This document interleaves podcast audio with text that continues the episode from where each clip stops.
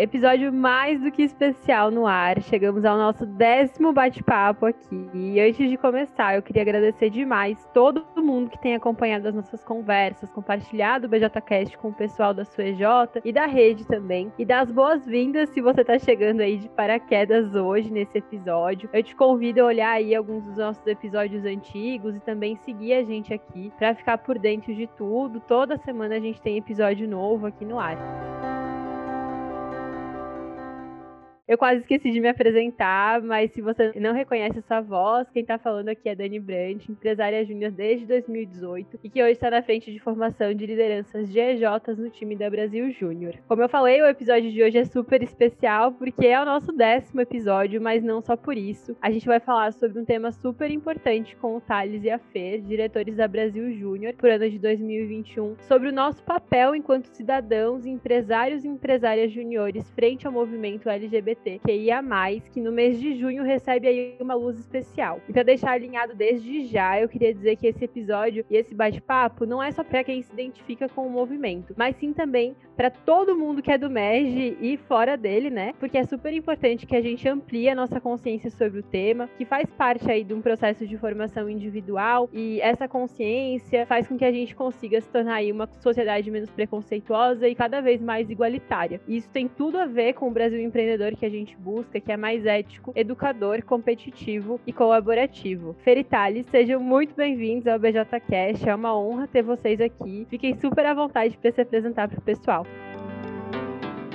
Fala, Dani. Obrigada aí pelo convite. Uma honra estar participando desse BJCast tão especial, a décima edição, e também falando sobre um assunto super importante. Eu sou Fernanda, mas pode me chamar de Fê, do time BJ. Tô ano aí como presidente executiva da BJ, mas venho aí num sexto ano de movimento Empresa Júnior, na qual eu vim lá da rede Fluminense, fui da Rio Júnior, e agora tô vivendo esse ano especial aqui como liderança da Brasil Júnior. Fala, galera. Oi, Dani. Pra mim é um prazer estar aqui com vocês hoje, conversando sobre esse assunto que é muito especial para mim mim. Eu sou o Thales, eu tô como diretor de desenvolvimento das instâncias da Brasil Júnior Plan de 2021. Eu vim do MED Paulista, faço parte do movimento da Júnior desde 2016 fiz parte da FEGESP e esse ano estou aqui, né, fazendo parte da Brasil Júnior, vivenciando esse ano incrível, estando aí como liderança da rede. Perfeito, gente. Muito, muito obrigada por estarem aqui hoje com a gente. E para a gente começar, eu queria ouvir um pouquinho de vocês como que foi a trajetória de autoconhecimento enquanto lideranças LGBT que ia mais, né, durante esses anos aí que vocês já estão dentro do movimento.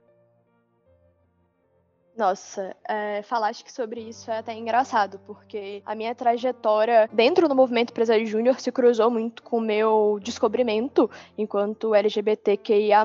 E aí demorou, acho que quem viveu a Fernanda no início do, do movimento empresário júnior vai ter conhecido uma Fernanda aí que não era aberta explicitamente sobre orientação sexual, ou que até nem sabia tanto. Então, acho que as coisas foram uma evolução, assim. Quando eu olho para trás, eu vejo o quanto o movimento empresário júnior me agregou como pessoa, como profissional, mas o quanto eu me descobri nesse caminho também. Eu acho que teve colaboração do MED em grandes partes, grandes parcelas, mas além disso, assim, foi, foi legal também me entender enquanto liderança nesse sentido, porque quando de fato eu me entendi enquanto bissexual e quando eu comecei a, a falar abertamente sobre isso, eu demorei até entender que era importante ser uma voz, assim, para as pessoas, que era importante eu expor esse tipo de coisa para poder inspirar mais pessoas. Então eu não entendia isso antigamente, principalmente quando eu era liderança na Rio Júnior que era importante eu servir de exemplo e acho que eu fui tomando consciência disso aos poucos. Que falar sobre é importante, mostrar quem eu sou é importante para que mais pessoas se sintam confortáveis para ser quem são também, sabe? Legal demais ouvir a Fer falando, porque eu acho que eu me identifico bastante com partes do que ela trouxe.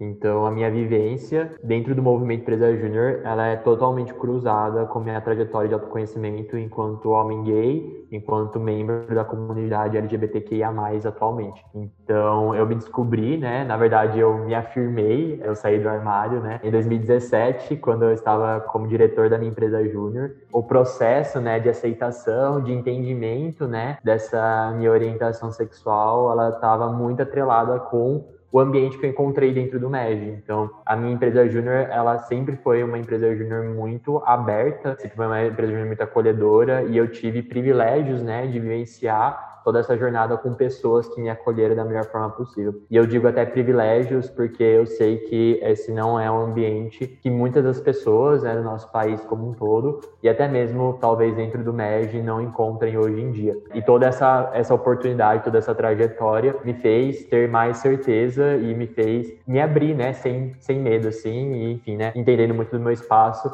a cada ano que passava. E quando eu olho para esse meu papel quanto liderança, acho que eu trago um pouquinho do que a Fernanda trouxe também. Hoje eu entendo cada vez mais qual é o meu papel como líder do movimento Empreendedor Júnior, de me afirmar como homem LGBT, porque afirmando isso, talvez eu esteja abrindo portas para algumas pessoas, assim como outras pessoas que foram lideranças antes de mim, ao se afirmar, abriram portas para mim também. Eu acho que, enquanto liderança, você se afirmar é um ato de resistência, mas também um ato de fortalecimento da comunidade, fortalecimento das pessoas que necessitam disso e necessitam desse conforto de alguma forma.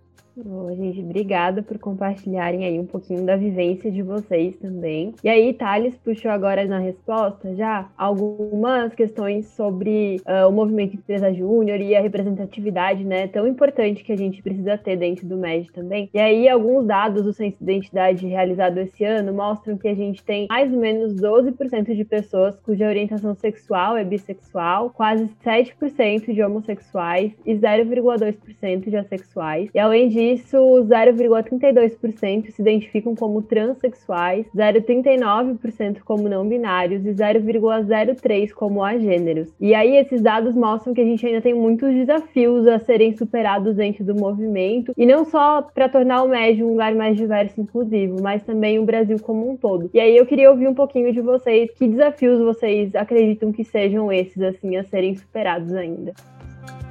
Boa. É, eu acho que essa pergunta ela é bem complexa e a resposta dela talvez seja ainda mais complexa, porque eu poderia aqui falar que talvez algumas ações afirmativas já fossem resolver essa situação, mas na verdade a gente realmente precisa trabalhar com essa problemática, com a importância que ela precisa ter, assim. E o que eu quero dizer com isso? Hoje, dentro do movimento Empresa Júnior, a gente percebe, né, que existe uma parcela, né, abaixo de 50% das pessoas que fazem parte que se identificam com uma comunidade LGBTQIA+, mas o grande ponto ponto aqui é que a gente percebe que a comunidade está ainda mais afetada quando a gente fala, né, no conceito da identidade de gênero, principalmente. Então, hoje, o movimento Empresa Júnior, por exemplo, não é um movimento acessível para pessoas transexuais, para pessoas não binárias, para pessoas que se, que são, é, se consideram agêneras. E isso acontece porque talvez a gente não consiga contemplar essa parte da sociedade ou a gente ainda não consegue trabalhar né, para um movimento que seja realmente acessível para essas pessoas. E isso também está totalmente relacionado com o que a gente observa na sociedade. Então, nos últimos anos, o movimento LGBTQIA+, conseguiu avançar né, dentro das pautas sociais, conseguiu garantir alguns direitos que são muito importantes para a comunidade, mas ao mesmo tempo a gente percebe que dentro do nosso país continua tendo um grande retrocesso. Então, hoje o Brasil continua sendo um dos países que mais mata é, pessoas transexuais, pessoas LGBT, pessoas homossexuais no mundo. Esse ano mesmo a gente teve dois casos muito absurdos, não sei se vocês chegaram a ver, mas sobre uma violência homofóbica, né? Então, recentemente, um homem em Florianópolis foi agredido e foi tatuado, né, com mensagens, é, mensagens homofóbicas no seu corpo. Tivemos um serial killer também no, no Sul, matando pessoas homossexuais. E isso é muito pouco falado pela mídia, isso é muito pouco trazido à tona. E essas microagressões, que elas não são trazidas tão forte, principalmente na mídia tradicional, é o que suscita, né, essa dificuldade até das pessoas se identificarem e conseguirem sair do armário, né, conseguirem realmente abraçarem essa bandeira. E quando a gente traz esse recorte para o movimento Líder Júnior, a gente percebe, né, que assim como eu, assim como a Fernanda trou trouxemos, assim, o movimento ele consegue abraçar, né, parte dessa população e consegue criar um ambiente que seja favorável para que a gente realmente consiga ser quem nós somos de fato. Porém, ainda tem muito o que avançar nesse ponto. Então, muito o que avançar, desde é, realmente projetos que olhem diretamente para é, a acessibilidade dessas pessoas, né? Então, processos seletivos dentro do MED que olhem para a acessibilidade dessas pessoas, desde que a gente olhe também para as pautas sociais que podem ser trazidas, né, para a sociedade como um todo, para políticas públicas, mas também entendendo como o movimento da Vir, né, a gente pode até influenciar o mercado a olhar para isso de uma maneira mais assertiva. Então, até um, um estudo recente uma pesquisa feita aí pela UFMG e pela Unicamp, apontaram que a população LGBTQIA+, está mais vulnerável ao desemprego e à depressão por causa da pandemia. Então, como que a gente também pode se tornar um exemplo para o mercado, garantindo que essa parte da,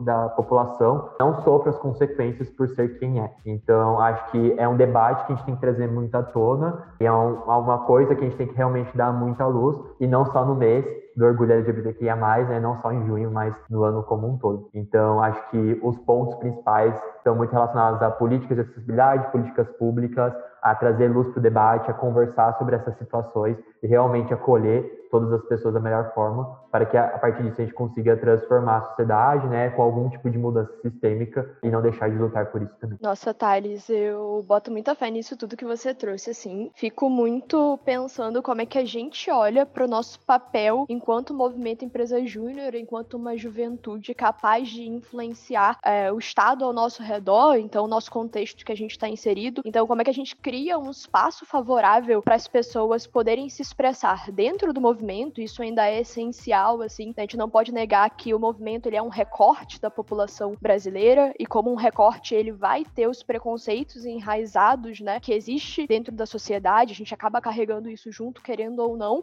Então, primeiro a gente conseguir estabelecer esse espaço seguro dentro do movimento Presa Júnior, mas que a gente consiga expandir isso para novos espaços ao nosso redor quando a gente olha para o Brasil, assim, entendendo a força que a gente tem, a influência que a gente tem para poder moldar essas políticas públicas que a gente falou. E eu acho que quando a gente fala de um movimento, principalmente olhando para a identidade de gênero, que você reforçou, é ainda como um grupo que. um grupo minorizado que acaba sofrendo muito, assim. É, a gente tem que olhar também que se a gente quer mais pessoas, né, olhando para os dados que a, que a Dani trouxe, então, mais pessoas com diversas identidades de gênero e trazendo essa pluralidade pro movimento Presa Júnior, um passo atrás que a gente pode influenciar enquanto movimento Presa Júnior é a educação superior. Então, para ter mais pessoas dentro do movimento Presa Júnior, a gente pode fazer políticas afirmativas que propiciem isso e transformar um lugar seguro, mas a gente também pode, ao mesmo tempo, influenciar uma educação superior em que mais pessoas transgênero, por exemplo, possam estar presentes. Então, existem estudos que trazem aí o número de transexuais matriculados hoje em universidades públicas brasileiras, que equivale a menos de 0,1% do total de alunos. Mesma coisa quando a gente olha para pessoas não binárias, então ainda são pessoas que não conseguem nenhum acesso à educação superior. Como é que a gente pode lutar pelo direito dessas pessoas cada vez mais dentro do nosso país? Perfeito, gente. Vocês trouxeram bastante dados assim também e um olhar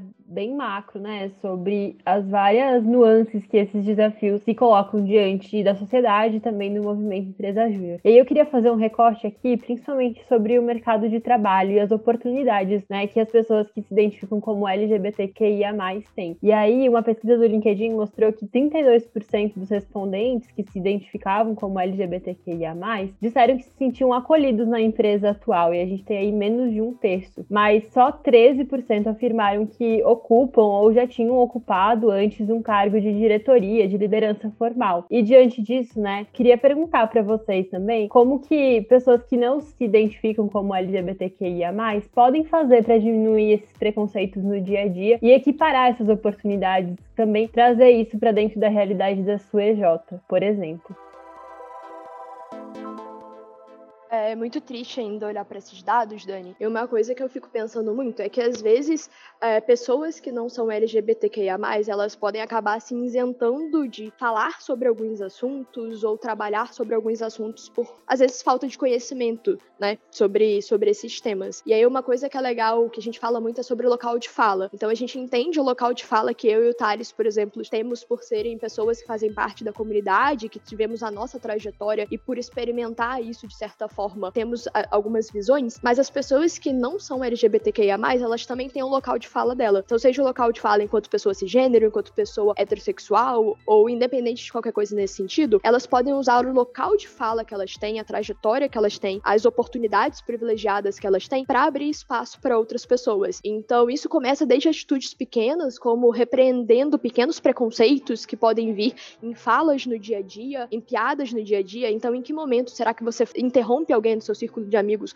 quando essa pessoa faz uma piada preconceituosa. Então isso pode vir desde atitudes pequenas como essas. Estudar muito sobre o assunto é, é importante entender que as pessoas LGBTQIA+ não são necessariamente as pessoas que são obrigadas a ensinar sobre o assunto. Então entra no seu papel. Hoje em dia a gente tem internet e muitas pessoas têm acesso à internet. Quem tem acesso tem o dever de procurar mais sobre o assunto para que possa preparar a si mesmo, preparar a sua empresa para não cometer é, os diversos tipos de preconceito que acontecem assim. E depois a gente começa para ações maiores, como ações afirmativas. Então, como é que a gente faz uma divulgação para esses grupos minorizados? Então, ter pessoas que falam a voz desses grupos, que são a cara desses grupos, TPS exclusivos, como é que a gente cria esses tipos de ações para que a gente possa ter uma, maior diversidade dentro das empresas e não só diversidade, né? É, quando a gente coloca dentro essas pessoas, mas a gente também garante que elas consigam ser retidas dentro desses locais, porque também acho que é um erro muito constante a gente achar que só colocar para dentro é suficiente, mas não, a gente tem que ter diversidade, mas a gente tem que depois olhar para a inclusão dessas pessoas. Então, no dia a dia, ter estruturas que propiciem que, essas pessoas se sintam confortáveis para permanecerem nesses espaços, para é, se sintam confortáveis para, independente da trajetória dela, do delta que elas tiveram, para que elas consigam ocupar cada vez mais espaços que foram negados a elas durante toda a trajetória delas. Então, acho que dá pra gente fazer desde ações pequenas até ações grandes, o que a gente não pode é não fazer nada sobre o assunto.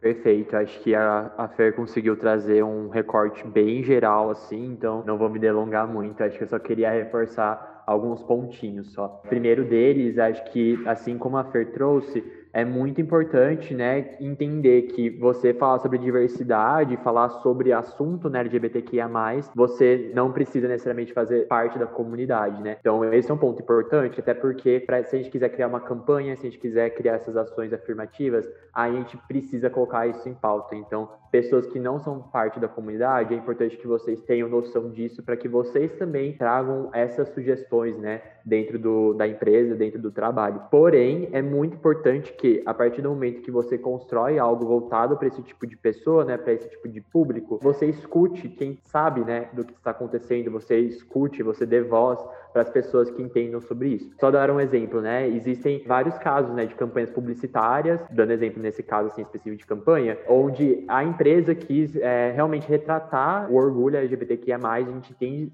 super as boas intenções, porém não foi da, feito da melhor forma possível. E quando a gente vai olhar, por exemplo, a equipe que fez parte do projeto, nenhuma das pessoas era alguém da comunidade LGBTQIA+. Então, acho que essas pequenas coisas mostram o quanto que é importante você conseguir dar esse espaço também para essas pessoas. E, por fim, reforçando muito o que Fer disse, tipo, não é só fortalecer o processo seletivo, isso é uma etapa inicial mas é como que você mantém essas pessoas na empresa, mas acima de tudo, quanto que você cria um processo para que elas realmente cheguem em cargos de liderança, que elas consigam, né, chegar em rankings mais altos dentro dessas organizações também. Bom, e a gente falou agora bastante, né, sobre esses desafios e alguns comos até de superar esses desafios. E eu queria saber de vocês, assim, o que, que vocês enxergam que mudou dentro do MED desde que a gente começou esse ciclo de planejamento estratégico lá em 2019? E o que, que vocês estão vendo aí que talvez sejam pistas do que a gente pode esperar para o futuro do MED? Boa, Dani. Eu acho que pistas sobre o futuro do MED, a galera não pode deixar de seguir o Instagram do Futuro do MED, né? Então, arroba Futuro do MED aí para vocês acompanharem tudo que vai estar tá rolando. Mas acho que uma coisa que eu venho vendo, né, ao longo dos diversos planejamentos estratégicos da rede, essa evolução, assim, eu não vou nem contar quantos planejamentos estratégicos eu já vivenciei para não entregar aqui que eu sou muito de Nomed, eu e o Thales. Mas uma coisa que eu venho vendo é a gente entendendo cada vez mais a, o impacto do MED Para além do próprio movimento Empresa Júnior. Então, quando a gente entende o, o impacto do MED no empresário júnior, isso é incrível, mas quando a gente olha para o nosso entorno e olha para, de fato, o nosso propósito do Brasil empreendedor, e fica mais claro qual é o Brasil que a gente quer ter. Então, eu acho que o futuro do MED, nas coletas que nós fizemos, trouxe muito claro a voz do movimento dizendo qual é o futuro o Brasil que elas esperam e que isso se refletiu dentro das coletas e consequentemente no planejamento estratégico que vai estar tá vindo e que vai estar tá sendo construído. E acho que além disso, assim, é importante a gente ressaltar quando a gente fala de futuro do MED, de diversidade e, e da voz do movimento Empresa Júnior, é que eu vejo que o movimento Empresa Júnior ele vem se tornando, né, cada vez mais lideranças conscientes do papel delas, né, conscientes coerentes do papel dela. Então a gente aprende mais sobre diversos assuntos assuntos e a gente faz questão de falar sobre e de agir de forma coerente. Então é aquela frase do Albert Einstein: a mente que se abre a uma nova ideia jamais voltará ao seu tamanho original. Então eu vejo um movimento que ao longo dos anos vem abrindo a sua consciência para a importância desses assuntos, como que a gente está falando agora, mas existem diversas outras bandeiras e assuntos tão importantes como, e que a gente vai fazer questão de, enquanto movimento é, e dentro das nossas empresas juniores, ter um papel ativo na construção desses próximos passos. Perfeito, acho que só complemento, Fer, trazendo assim um ponto de vista de que nesse triênio né, que a gente vivenciou, talvez tenha ficado cada vez mais claro nessa necessidade da gente realmente sair da nossa bolha, né, com o movimento empresa. E sair dessa bolha é realmente pautar temas relacionados à diversidade. E aqui não apenas sobre LGBTQIA+, né? Mas também falando sobre diversidade racial, falando sobre diversidade de gênero, falando sobre é, diversidade PCD e outras mil diversidades que a gente pode olhar aí afora. E acho que a gente ainda está num estágio embrionário, né, sobre isso. Porém, acho que como o Fer disse, estamos nos tornando cada vez mais lideranças conscientes do nosso papel. E essa consciência, ela tem que estar tá muito atrelada no entendimento do porquê existe o movimento empresa júnior. Por que, que a gente quer trabalhar para um Brasil empreendedor? O que, que forma esse Brasil empreendedor? Como que a gente pode realmente fortalecer essas estruturas né, do nosso propósito, olhando de fato para a diversidade e olhando realmente para a força que a gente pode ter se a gente abarca diferentes esferas da nossa sociedade, pessoas de diferentes esferas da nossa sociedade. Então, acho que essa consciência ela precisa estar muito clara e quando a gente fala do nosso propósito, uma coisa que tem que estar acendendo na nossa cabeça a partir do momento que a gente traz esse assunto à tona é realmente entender se a gente consegue abarcar todas as pessoas, todas as lideranças que a gente poderia abarcar por conta disso. Boa, galera. Tivemos aí alguns spoilers ou não do futuro do MED. Vou reforçar aí o que Fer falou. Sigam lá o arroba futuro do MED também para ficar ligados em tudo que a gente tem postado e novidades aí do nosso próximo planejamento estratégico. E pra gente ir fechando já, porque o nosso tempo é curto, né? Pro tanto de conversa que esse assunto rende. Mas não precisa parar por aqui. A gente pode continuar falando sobre isso. Nas redes sociais da BJ, a gente vai estar tá falando sobre o tema também. E eu queria pedir para Thales e Fer, se vocês têm algumas recomendações de conteúdos para a gente continuar aprendendo sobre. Perfeito. Sempre que me pedem recomendação né, de conteúdo, a primeira coisa que eu digo é, cara, você, se você quer realmente aprender mais sobre esse assunto, você precisa inserir isso no seu dia a dia. Então, a minha primeira e talvez a maior recomendação que eu posso trazer aqui para vocês é, se você quer aprender mais sobre o universo LGBTQIA+, sobre essa comunidade, mesmo se você é apenas um simpatizante, etc., coloca isso no seu dia a dia. Como que eu faço isso, por exemplo? Eu, Thales, né? Eu coloco seguindo vários perfis no Instagram, porque eu sei que o Instagram é uma, uma rede social que eu uso bastante. E, e aí, eu seguindo isso ao longo do dia, eu consigo consumir muito esse conteúdo em diversos momentos assim do meu dia. E aí eu queria deixar aqui só alguns perfis que eu acho que pode ajudar nesse início. O primeiro deles é o TODX Brasil, que é T-O-D-X-S Brasil, que é uma organização que trabalha, né, com acesso à diversidade, é, com consultoria de diversidade para outras empresas. Super recomendo. Esse muitos conteúdos realmente práticos que vocês podem até inserir para a empresa júnior de vocês. Outro que eu gosto é o Universo LGBTI, que trata bastante né, de noticiário e de pautas do mundo é, LGBTQIA+. E o terceiro que eu gosto bastante é o Cinema LGBT, que traz bastante indicação mesmo de série, de filme, enfim, é, de documentário que fala sobre esse mundo. Se você, então, é uma pessoa mais cinéfila aí, com certeza vai gostar.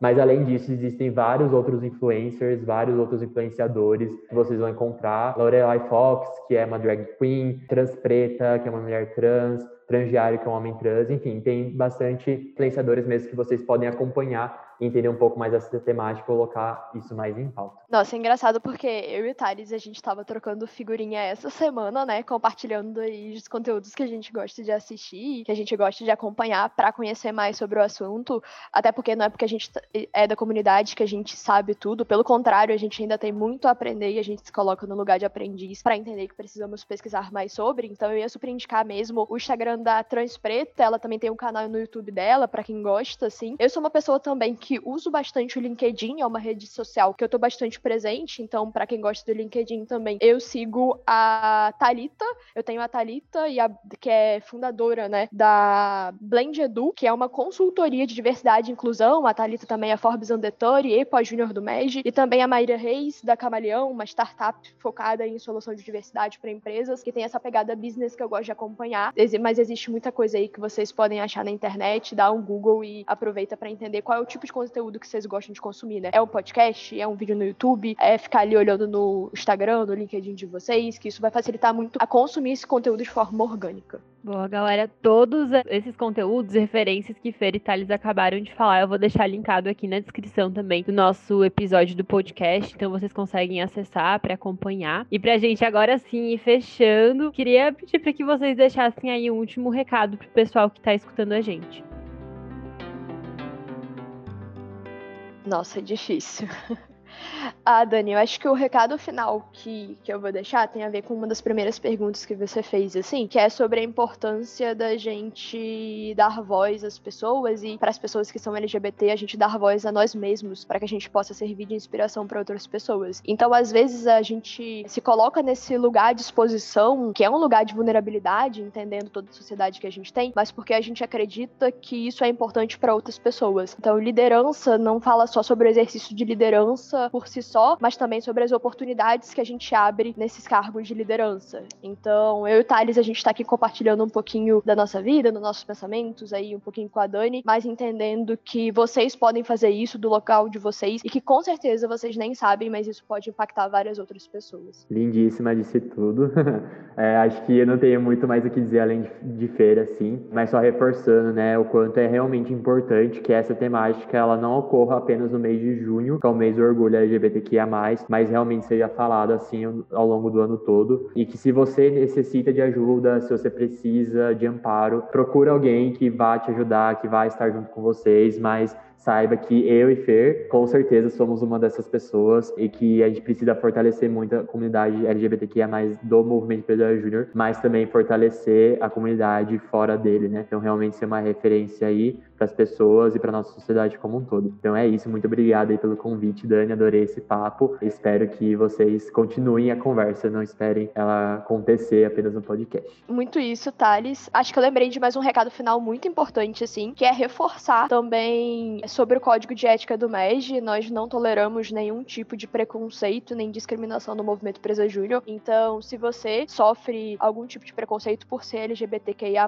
ou por algum outro motivo, não deixe de contactar a instância na qual você faz parte para poder falar sobre isso. Então, eh, nós queremos também estar no papel de fornecer segurança para as pessoas que estão no nosso movimento Empresa Júnior e que também existem vários grupos de apoio. Existe um grupo no WhatsApp sobre diversidade que eu faço parte. É, se quiser também mandar mensagem para mim, para o Thales, para qualquer coisa que vocês estiverem precisando ou queiram conversar, a gente está sempre à disposição. Então, muito obrigada, Dani, por chamar a gente para essa conversa. Estou feliz demais de ter participado desse momento. Gente, eu que agradeço muito muito obrigada por terem aceitado aí o convite, também por toda a vulnerabilidade, por ser inspiração para tanta gente dentro do médio e fora dele. De verdade, é uma honra ser liderada por Thales e Feira aqui no time BJ. E eu fico muito feliz que vocês também aí que estão escutando a gente tiveram a oportunidade de conhecer mais sobre essa dupla dinâmica aí que a gente tem no nosso time, na nossa diretoria. Espero que vocês tenham gostado do nosso bate-papo hoje aqui. Peço mais do que nunca que vocês compartilhem o conteúdo com o pessoal DJ, porque como a gente já conversou, é extremamente necessário que a gente fale sobre isso. Então já encaminha aí o link do episódio, posta lá nos stories, marca a gente, enfim. A gente quer muito também saber o que, que vocês acharam. Na semana que vem a gente volta com outro episódio. Até mais.